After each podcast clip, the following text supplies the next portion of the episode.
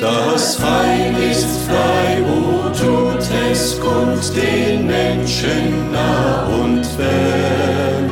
O rühmet froh mit lautem Mund die Gnade unseres Herrn.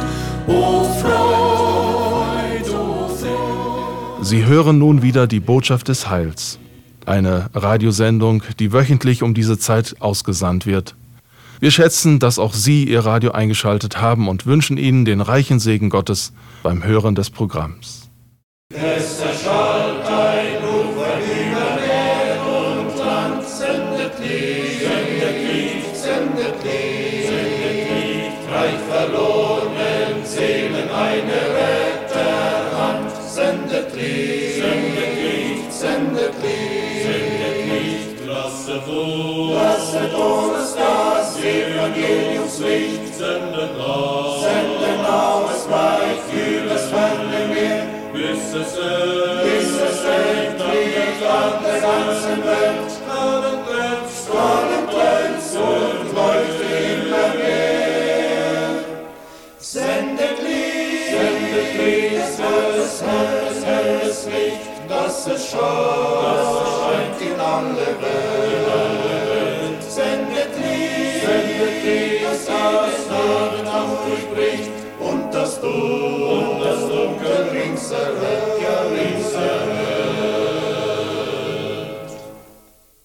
Wir beten bitte. Unser getreuer Gott, mit dem heutigen Sonntag werden wir wieder einmal rührend an die Reformation des 16. Jahrhunderts zurückerinnert. Wie weit waren doch kirchliche Autoritäten von dem Maßstab deines Wortes abgewichen und wie viel Leid und Not hatte das zur Folge. Es hat seither noch andere Reformationsbewegungen gegeben, die den mancherlei Irrtümern und dem Zerfall entgegenwirkten. Wir danken dir darum für Menschen, die die reformbedürftigen Zustände sahen und für eine heilsame Wendung eingetreten waren. Amen. Teures Wort aus Gottes Munde,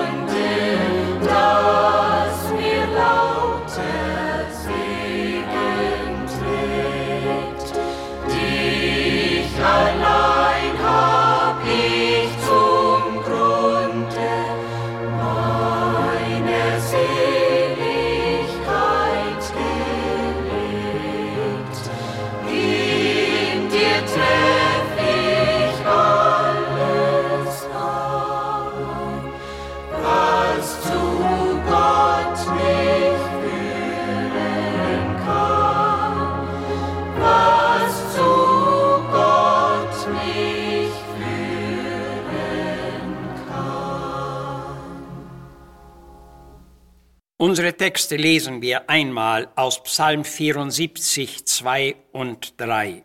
Und hier heißt es, Gedenke an deine Gemeinde, die du vor Alters erworben und dir zum Erbteil erlöst hast, an den Berg Zion, darauf du wohnest. Hebe deine Schritte zu dem, was so lange wüst liegt. Dein Feind hat alles verderbt im Heiligtum. Und der Prophet Habakuk sagt im dritten Kapitel, Herr, ich habe deine Gerüchte gehört, dass ich mich entsetze. Herr, mache dein Werk lebendig mitten in den Jahren und lass kund werden mitten in den Jahren. Wenn Trübsal da ist, so gedenke der Barmherzigkeit. Wir wollen heute über reformbedürftige Zustände in Kirchen und Gemeinden sprechen. Der 31. Oktober ist als ein besonderer Tag in die Kirchen- und Weltgeschichte eingegangen. Er erinnert an das damalige große Geschehnis der Reformation. Seither hatte es zu bestimmten Zeiten noch weitere reformatorische Bewegungen gegeben, die wegen dem Abtreten von der biblischen Lehre und der mancherlei aufgekommenen Irrtümer notwendig wurden.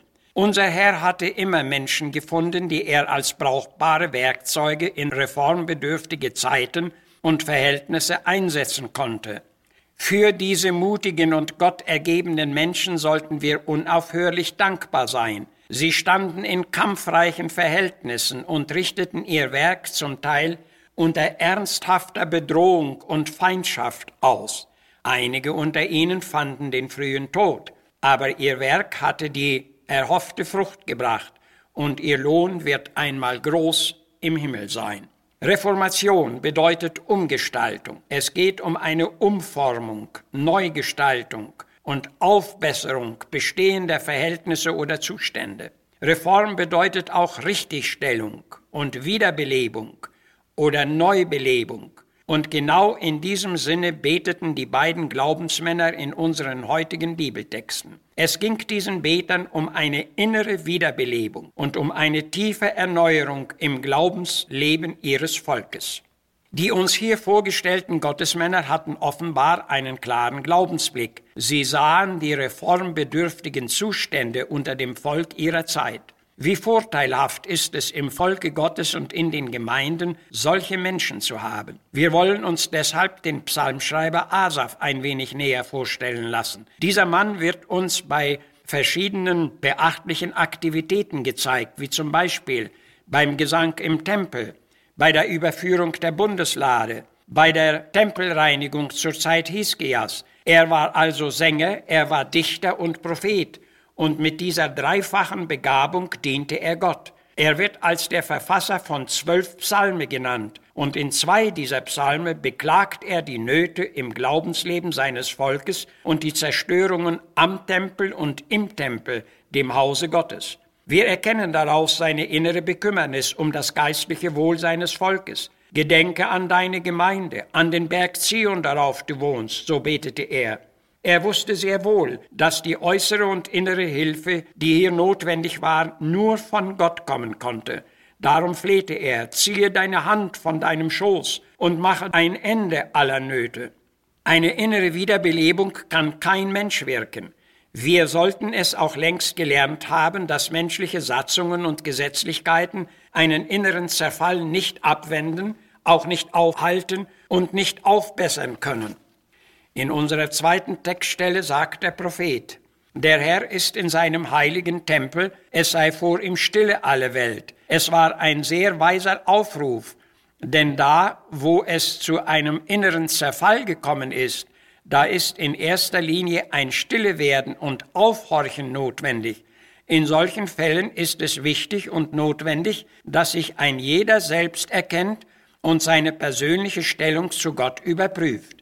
Die notwendige innere Neubelebung kann nur der Herr durch den guten Heiligen Geist wirken, und in diesem Bewusstsein betete Habakuk, Herr, mache dein Werk lebendig und lass das kund und sichtbar werden mitten in unserer Zeit. Die Trübsale sind da, aber gedenke deiner Barmherzigkeit. Wir alle erkennen hieraus gewiss, wie zeitgemäß dieses Gebet auch heute ist. Gehen wir nun ein wenig auf die neutestamentliche Zeit ein. Einige nachstehende Schriftauszüge werden uns zeigen, dass es auch zu der Zeit besorgnisvolle Zustände gab.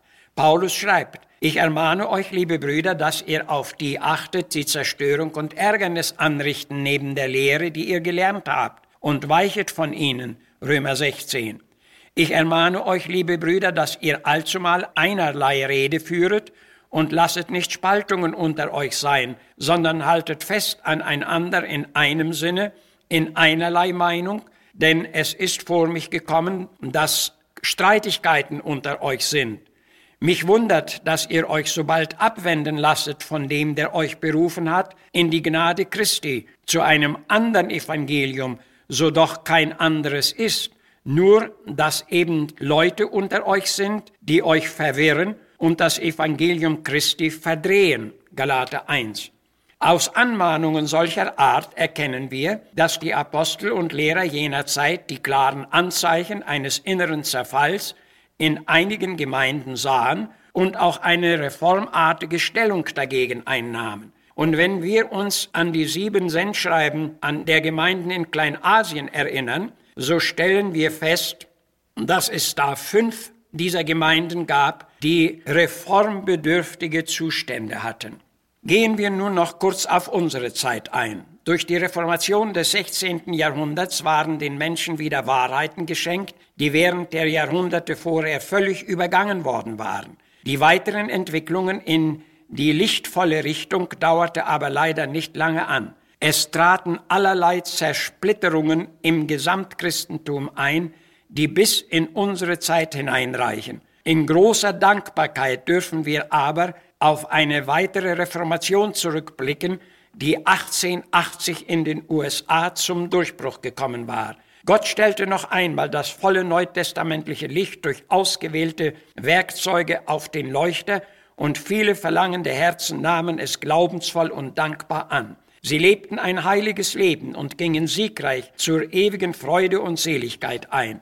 In gegenwärtiger Zeit haben wir leider wieder mit mancherlei Missständen und geistlichen Zerfall zu kämpfen. Das Gesamtchristentum ist in hunderte Benennungen aufgesplittert und bietet der Welt ein bedauerliches Bild. Dieser Geist dringt auch in die Kreise der biblischen fundamentalen Christen ein und was darauf folgt, wird nicht verborgen bleiben. Reformbedürftige Zustände gibt es also auch heute gewiss in vielen Gemeinden, aber sie werden kaum noch gesehen. Möge Gott uns die notwendige geistliche Wiederbelebung schenken und mögen wir erkennen, wo unsere Nöte, unsere Pflichten und auch unsere Aufgaben liegen. Amen.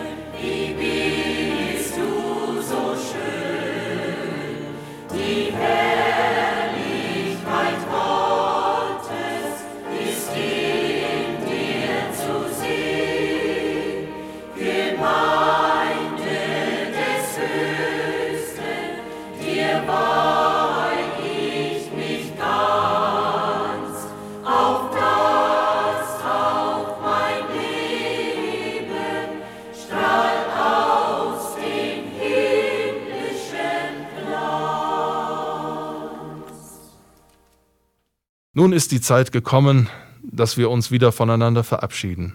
Wir sagen auf Wiederhören und wünschen Sie beim nächsten Mal um die gleiche Zeit wieder zu treffen.